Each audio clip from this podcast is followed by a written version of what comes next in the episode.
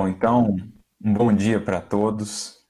Que Jesus, nosso Divino Mestre, com a sua paz, possa nos abençoar. Primeiramente, eu gostaria de agradecer pelo convite, a pessoa do querido amigo Renato. É uma alegria podermos participar desse evento e que a espiritualidade amiga, então, possa inspirar a cada um de nós, para que sintamos a presença do alto a nos envolver para que o nosso coração se faça receptivo e possamos realmente renovar o nosso mundo interior, porque é por aí, por esses caminhos, que nós estaremos realmente colaborando com a renovação do mundo como um todo. No livro de Apocalipse, que é o fecho da, da obra do Evangelho, né, que representa essa, esse horizonte que nos é aberto por Jesus através da mediunidade de João Evangelista quanto ao futuro da humanidade, nós vamos encontrar uma fala muito interessante. Já ao final do livro de Apocalipse, no penúltimo capítulo, capítulo 21, logo no verso 1, nós vamos identificar a fala de João, a verdade do Cristo por meio de João, ele descrevendo né, as realidades que experienciava ele nos dirá: Eis que vi então um novo céu e uma nova terra, porque já o primeiro céu e a primeira terra passaram. Então é interessante pensarmos nessa proposta, nessa visão que João nos apresenta de um novo céu e de uma nova terra. Se fizermos uma retrospectiva do da trajetória humana no que diz respeito ao entendimento da terra e do céu, nós vamos ver de fato grandes mudanças. Agora, passados aí mais de dois mil anos do advento do Cristo, do advento do Evangelho, com toda uma, uma série de desenvolvimentos da ciência humana, da pesquisa humana, bem como de novos entendimentos que nos foram trazidos pela espiritualidade maior através da doutrina espírita, do Consolador Prometido, a nossa visão do céu e da terra efetivamente se renovaram por completo. Outrora era a terra vista como o centro do universo, único objeto da solicitude de Deus, e nós, únicos seres aos quais ele voltava aí o seu amor, a sua providência, o seu amparo. Mas passaram-se os séculos. O ser humano avançou em termos de pesquisas, de estudos, de instrumentalidade e hoje concebemos ou vemos na Terra, do ponto de vista da ciência, a Terra um pequeno grão em meio à imensidade cósmica. Milhares, milhares, números incontáveis de sóis, de estrelas, de galáxias, com, seu, com seus cortejos de planetas menores, próximos, semelhantes, maiores, enfim, uma infinidade de novas terras, de novos planetas, segundo aquilo que a ciência vai nos demonstrar. Não somos mais o centro do universo. Somos agora mais um planeta entre tantos outros mais um grãozinho de areia em meio a essa imensidade cósmica que nos revela tantas belezas, tanta grandeza que realmente não conseguimos descrever. Do ponto de vista espiritual, segundo a doutrina espírita nos revela, é a Terra mais um estágio dos inúmeros, dos infinitos estágios que os espíritos percorrem na jornada evolutiva em direção a Deus é um planeta que se encontra ainda num estágio de expiação e provas, portanto, mais próximo do início do que propriamente das culminâncias do processo evolutivo, e estamos justamente agora inseridos em um processo de transição, em que esse orbe como um todo e as coletividades que aqui habitam e evoluem passam a um novo estágio, a um novo momento, a um novo degrau dessa infinita escada ascensional em direção a Deus. Então, vemos pela doutrina espírita na Terra não simplesmente um, um conjunto de matéria agregada, não simplesmente um, um, um, um planeta em si. Vemos aqui uma escola, vemos aqui um hospital, vemos aqui um purgatório, entre aspas, entendido por Kardec como esse local onde somos chamados a purificarmos de nossas imperfeições, a purificarmos de nossas paixões, de nossos vícios, a fim de que venhamos realmente nos habilitar a outras escolas planetárias, a outras faixas de conhecimento e de pensamento que haveremos de abordar mais cedo, mais tarde, segundo os nossos esforços, nesse plano universal da criação. Então, a nossa visão com relação à Terra, ao longo desses séculos, desses milênios, tem se modificado efetivamente profundamente. E assim a gente começa a entender melhor o sentido dessa expressão de João Evangelista em O Apocalipse, quando nos diz que uma primeira terra haveria de passar, uma nova terra haveria de se fazer, até mesmo no nosso entendimento. Assim também o conceito do céu. Emmanuel terá uma mensagem no livro Justiça Divina, capítulo 24, justamente intitulado Céu, em que ele nos dirá que aflitiva e longa tem sido a nossa viagem multimilenária através da reencarnação, a fim de entendermos melhor o conceito de céu.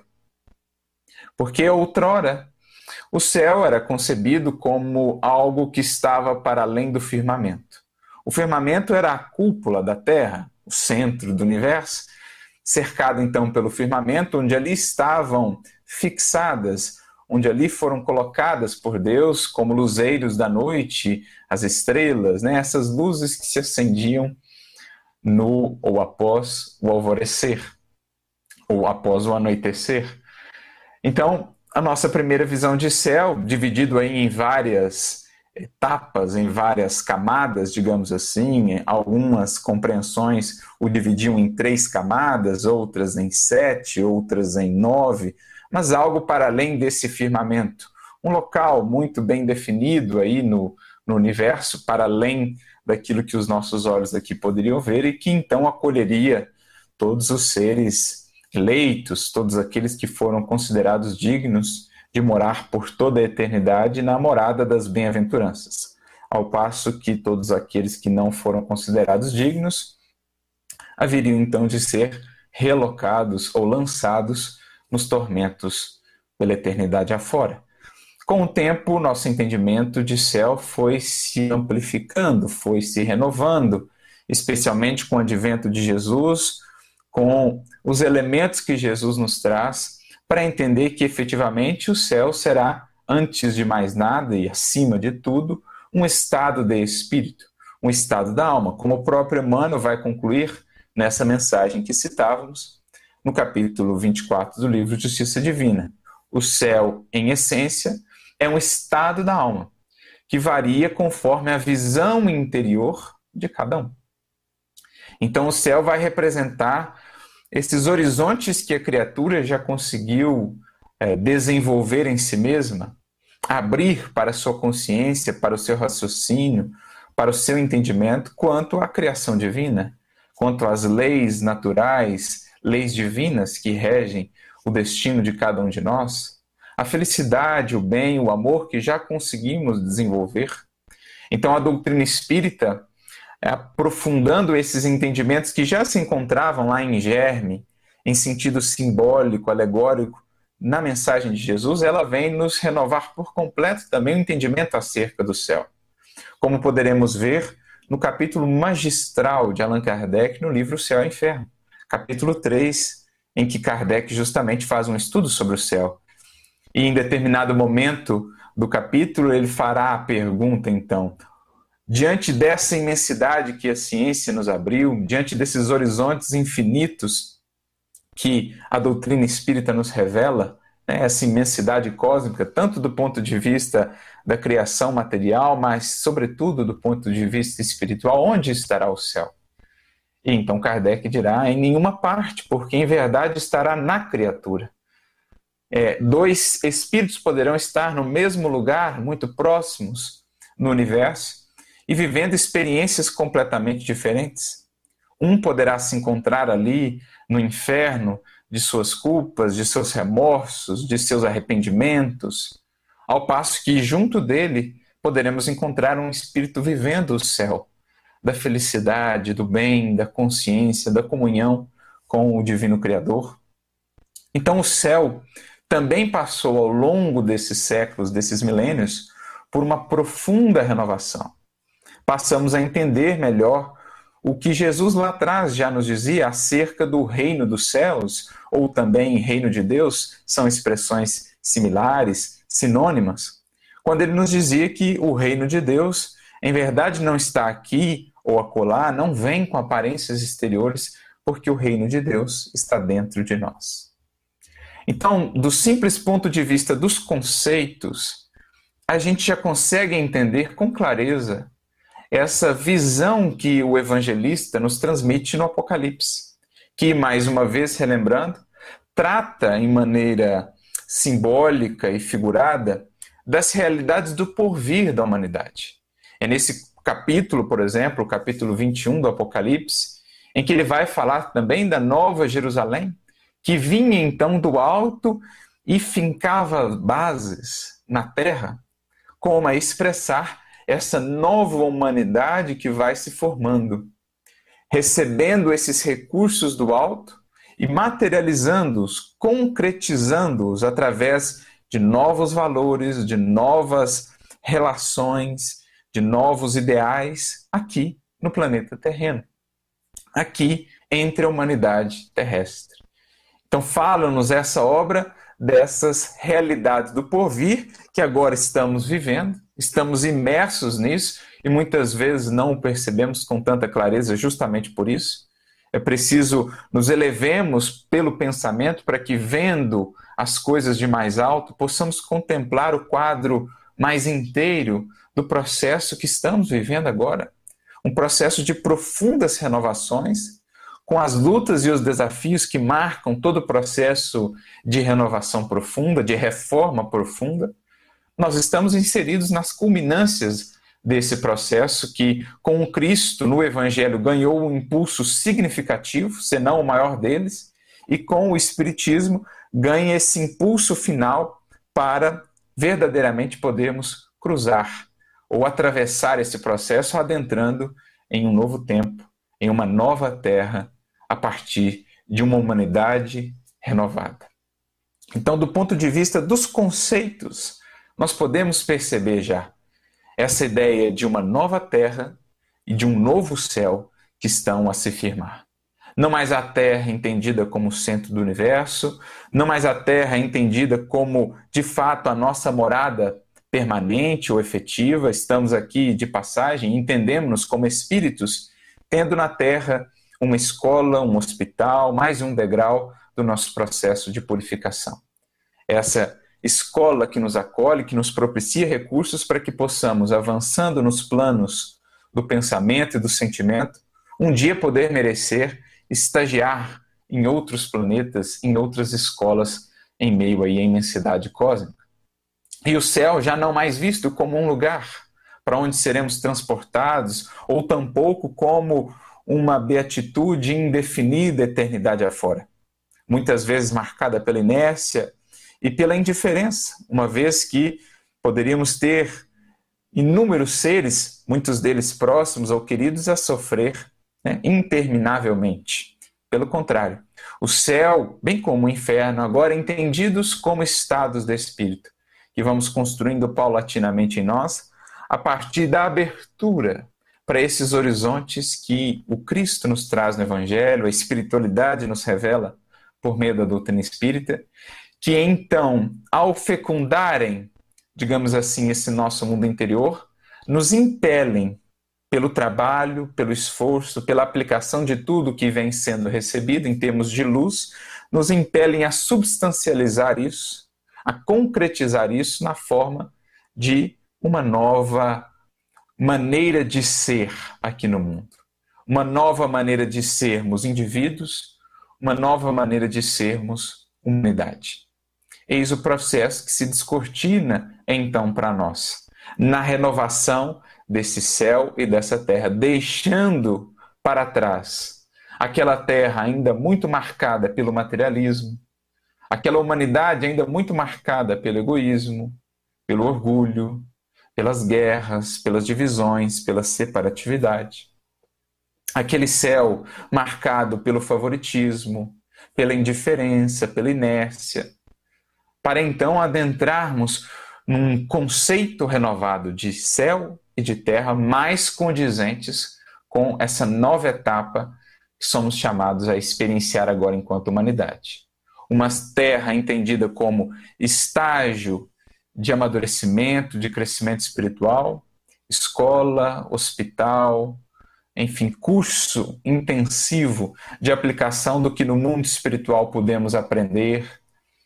E céu é entendido como construção íntima da criatura, que naturalmente abrirá para ela, no ato do desencarne ou após a passagem pelo sepulcro, abrirá para ela outras esferas tão mais sublimes, tão mais diáfanas, tão mais belas e encantadoras, quanto mais profunda tiver sido essa sua experiência de construção do céu.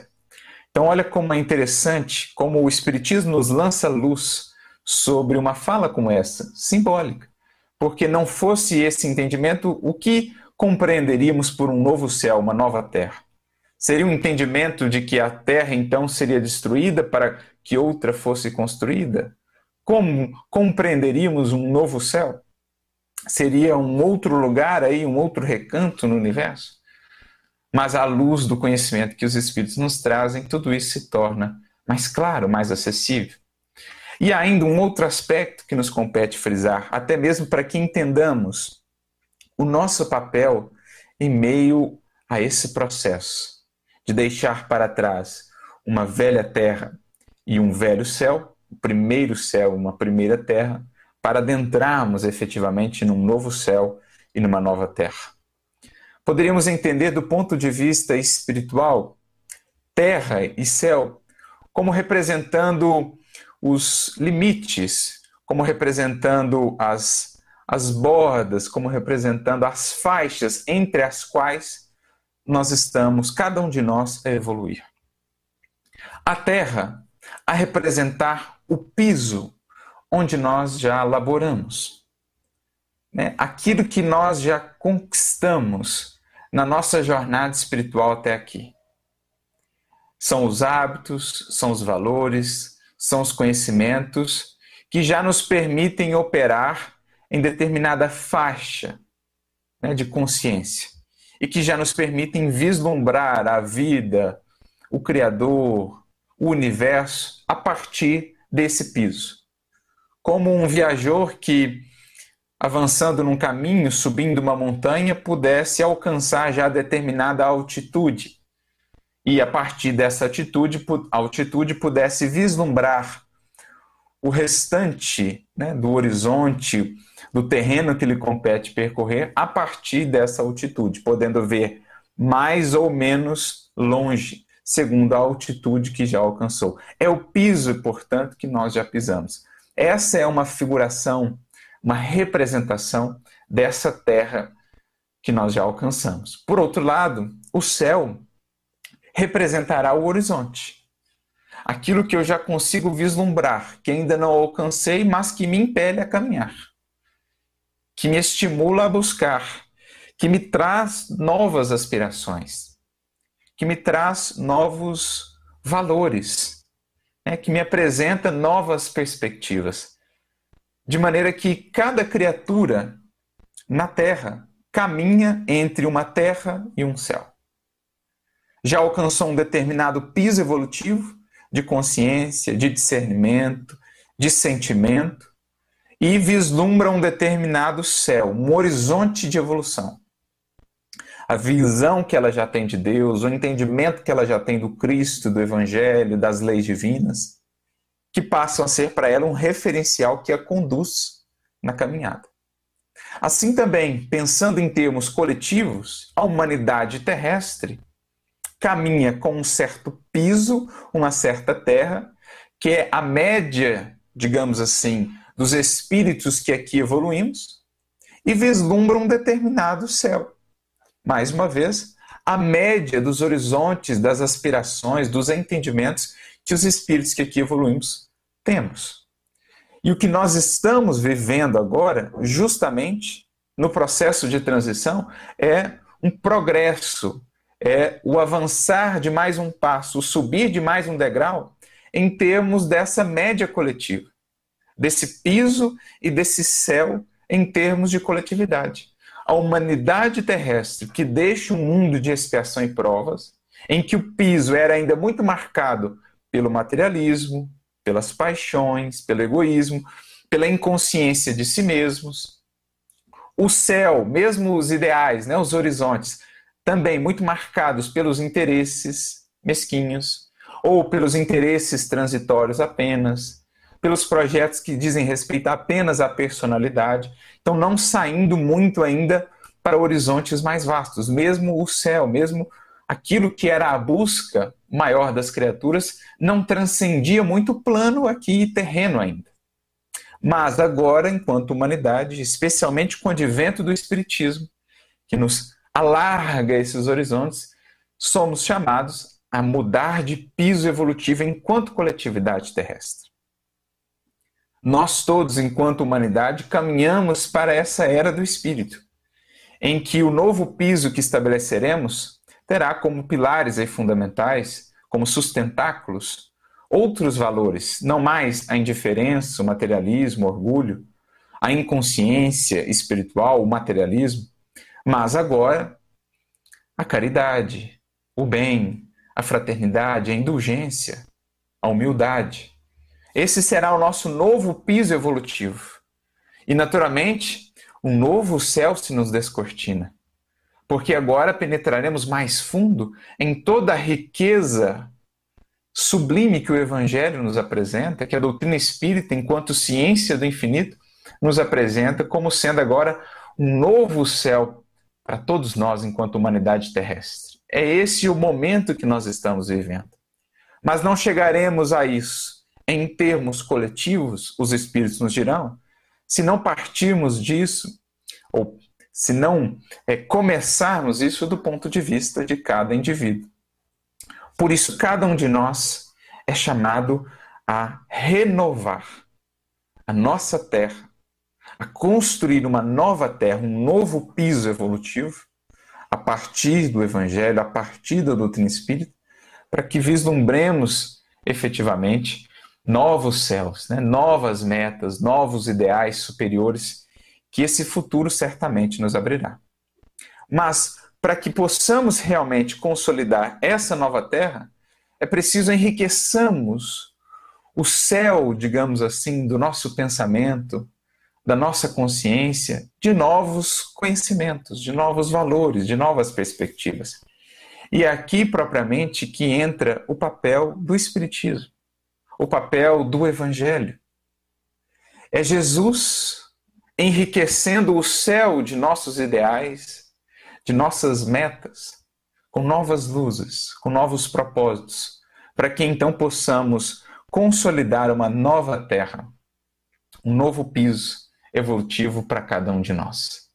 É a doutrina espírita, enquanto evangelho redivivo, resgatando todo esse manancial do evangelho a enriquecer-nos o céu de nossa consciência, para que possamos então operar na terra dos esforços de cada dia porque assim se dá a evolução no plano de cada indivíduo, como aprendemos no conceito muito interessante que nos é apresentado por André Luiz no livro No Mundo Maior, é o benfeitor Calderaro, lá no capítulo 3 da obra, quando ele nos fala da casa mental, por exemplo, ele nos dirá que ela é formada por três andares. Primeiramente, o porão, digamos assim, onde ali estão consolidados os nossos hábitos, e os nossos automatismos, representando o passado da criatura, tudo que nós já arquivamos, tudo que nós já construímos até aqui. Teríamos depois o térreo, a representar o nosso presente, o nosso consciente, onde agora estamos operando. Ali estão o esforço e a vontade. Então, nós temos aqui a figura dessa nossa terra, né? o subsolo a representar o nosso subconsciente, o porão aí da casa mental, tudo que já foi consolidado até aqui. O consciente, onde agora nós estamos operando, onde agora nós estamos nos esforçando por nos disciplinar, por trabalhar, por aplicar tudo aquilo que temos recebido no terceiro andar da nossa casa mental, o superconsciente, o nosso futuro, onde ali estão, dirá Calderaro, os ideais e as metas superiores. Onde ali, por meio do estudo, por meio da oração, por meio da inspiração, por meio da busca do entendimento do Evangelho, do Evangelho rediviva, a doutrina espírita, nós vamos inundando os nossos horizontes, o nosso céu, de recursos, de luzes, de valores que então trazidos ao campo operacional, à nossa terra, se configurarão um novo piso. Porque essa a grande mágica, digamos assim, entre aspas, do processo evolutivo. É a criatura buscando no superconsciente, nesse céu de horizontes que se abrem pelo seu estudo, pela busca dos valores maiores da vida, que estão ali sintetizados no Evangelho, trazendo isso para o plano operacional da vida aqui, da vida interior de cada um de nós, nós vamos consolidando novos hábitos, novos automatismos que passam a estabelecer, então, para nós uma nova terra, um novo piso evolutivo. Quando pensamos isso em larga escala, na humanidade como um todo, nós entramos, então, numa nova terra e num novo céu. Eis o papel capital do Evangelho em nossas vidas e da doutrina espírita. Alimentar-nos com novas ideias, com novos propósitos, com novas aspirações, sempre mais nobres, e estimular a cada um de nós que venhamos aplicar tudo isso na consolidação de uma nova terra. É esse o processo em que estamos, estamos inseridos. Por isso, vai nos dizer Emmanuel, no livro Fonte Viva, capítulo 41, falando a respeito do Criador, assim como ele acende ou faz brilhar as estrelas fulgurantes no firmamento, desvelando caminhos constelados ao viajor perdido no mundo, ele acende também no céu de nossos ideais novas convicções, aspirações mais elevadas, a fim de que não nos percamos na viagem para a vida superior.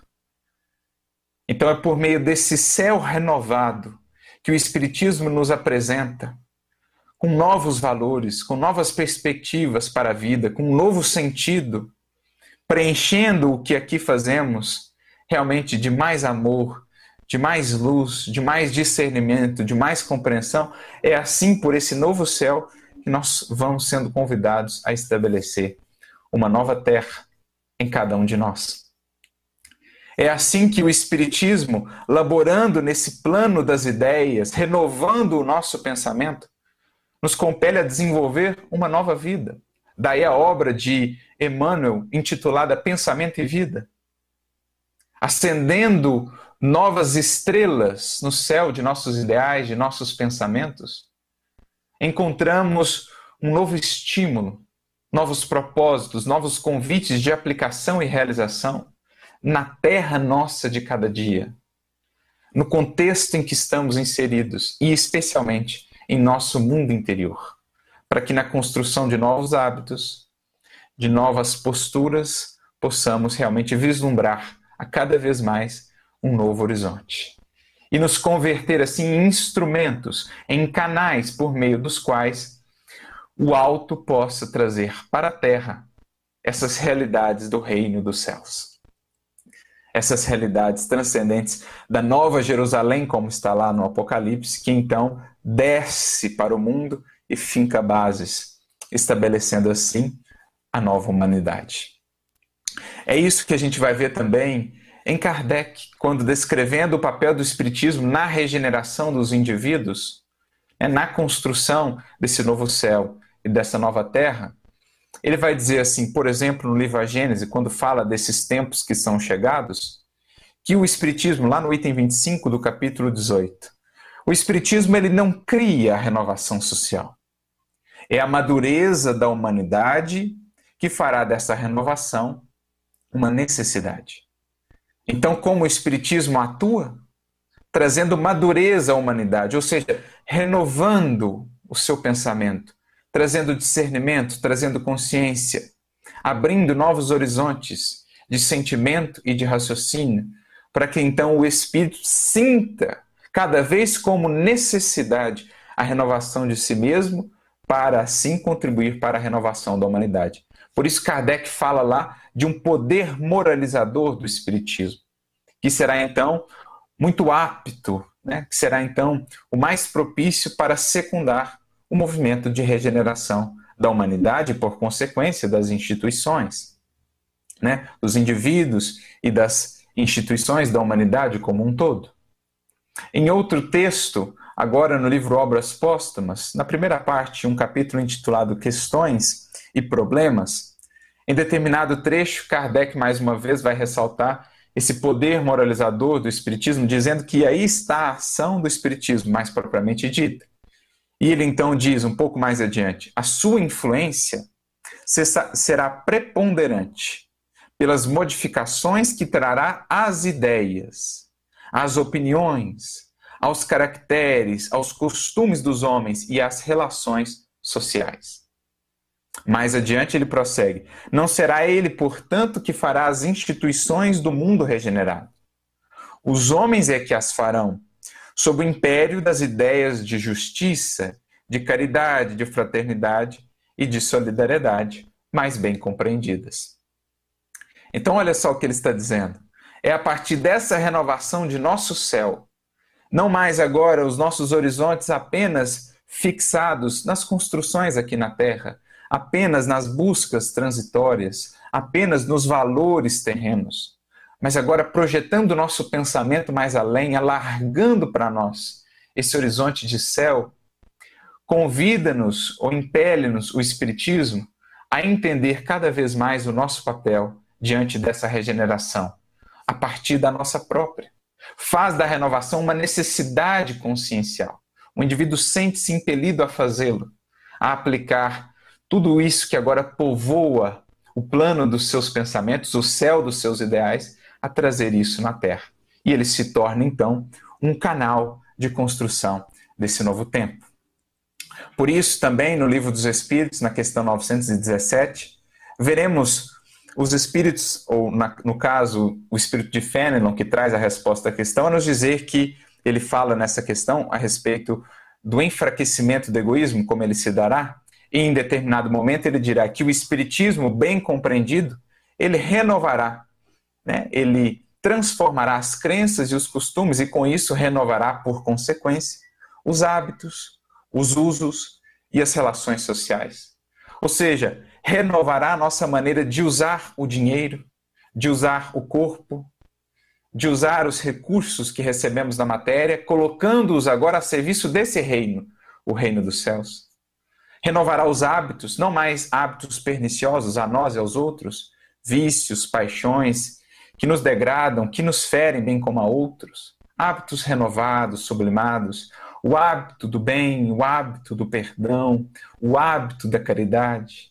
Renovará as relações sociais, não mais pautadas no interesse pessoal, nos interesses menos dignos, mas agora reinadas ou regidas, melhor dizendo, pela fraternidade, pela indulgência, pela compreensão.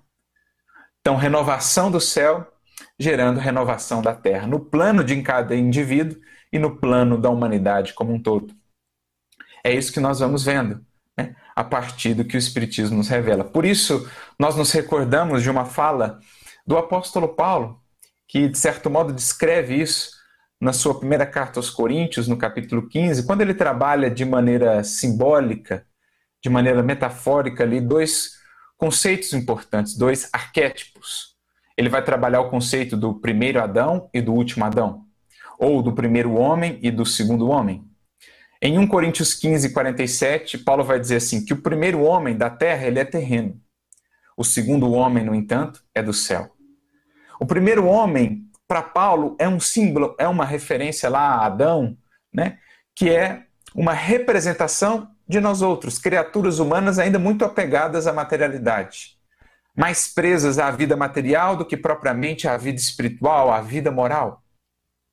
É o que Kardec vai definir no Livro dos Espíritos, o homem carnal, em oposição ao homem moral, que passa a ser então esse segundo homem, que vem do céu celestial, que tem em Jesus o grande referencial, o último Adão, título é o Cristo, que passa a ser esse modelo do novo ser humano, da nova humanidade celestial, ou seja, o ser humano que traz o reino dos céus para a terra, construindo assim a nova terra. Por isso, no versículo 49, um pouco mais adiante, ele diz: Assim como trazemos a imagem do terrestre, traremos também um dia a imagem. E é esse o processo a que cada um de nós é convidado a partir do momento em que conhecemos o Evangelho. Que passa a ser para nós agora esse céu, com as ideias né, com que fecunda o nosso pensamento, os nossos horizontes. O Evangelho é esse céu, é, nas palavras de Gamaliel, no livro Paulo Estevão, a terra da promissão. Porque o espírito que busca todo esse manancial de ideias sublimadas que o Evangelho lhe apresenta, passa então a sentir-se impelido a trazer esse reino dos céus para a terra. A terra da promissão, não mais agora como um lugar, não mais como um prêmio aqui no mundo propriamente, mas antes como essa concretização dos valores do Evangelho na vivência da criatura, na terra, no mundo, trazendo esse reino então para o mundo.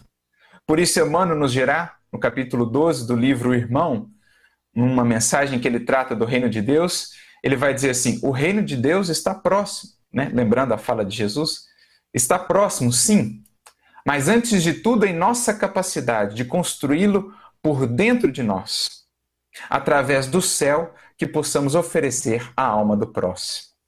Então, esse é o homem celestial sobre o qual Paulo fala na sua epístola. É aquele que, enriquecido, bafejado pelos valores celestiais do Evangelho, o reino dos céus, essas ideias que o Espiritismo, agora, enquanto Evangelho redivivo, nos traz, ele passa a ofertar cada vez mais para aqueles que estão ao seu redor esse clima celestial, esse céu que ele passa a oferecer à alma do próximo, porque é o céu que ele passa a substancializar na sua própria vida, fundindo então céu e terra. O Evangelho é o grande céu que se faz essa terra renovada em cada criatura, estabelecendo um novo piso para a humanidade como um todo nesse processo gradativo, em que o homem carnal vai cedendo pouco a pouco espaço ao homem moral, nas palavras de Kardec. Assim dirá também Fenelon na questão 917 que mencionávamos. O egoísmo, raiz de todos os males e problemas humanos, ele cederá espaço, ele se enfraquecerá à medida em que a vida moral preponderar sobre a vida material. O homem moral, o homem celestial, sendo construído a partir do referencial que é Jesus, deixando-se então para trás o antigo homem material, né? o antigo homem carnal, muito preso à materialidade. Então, um novo céu e uma nova terra. Eis o grande papel do Espiritismo enquanto Evangelho redivivo nesses momentos culminantes da evolução. Jesus segue sendo o grande arquiteto dessa nova terra. Como nos diz Emmanuel, numa mensagem que está no livro Deus Conosco, intitulada Na Construção do Reino. O Cristo, ainda e sempre, é o arquiteto da nova terra. E para isso se utiliza ele de povos e de civilizações para a edificação desse reino do céu para a suprema felicidade terrena. Mas nessa grande construção, nessa grande obra, cada um de nós somos convidados a ser tijolos vivos dessa edificação despojando-nos de tudo que seja material inadequado para essa nova edificação, para sermos então nas mãos de Jesus mais um tijolo a ser colocado, estabelecendo pilares firmes, um novo piso efetivamente evolutivo para a construção dessa nova terra. E isso faremos no esforço de cada dia, buscando pautar a nossa vida por aquilo que por ora tem estado apenas no céu de nossos ideais, fazendo um esforço tremendo por operar cada vez mais com esses materiais, com esses recursos, na terra de cada dia, né, no nosso mundo interior, estabelecendo assim para nós um novo patamar de compreensão, de consciência e, naturalmente, um novo céu, um novo horizonte muito vasto, muito belo, que é o que nos espera a todos enquanto humanidade terrestre, em caminho, em direção a Deus. Que Jesus, portanto, nos preencha a consciência e o coração cada vez mais com as suas luzes, que nos abramos efetivamente né, para sermos esses canais por meio dos quais o céu possa descer e consolidar-se na nova terra que todos nós ansiamos. Que Jesus nos abençoe, nos inspire a todos, muita luz, né? muita paz para cada um de nós.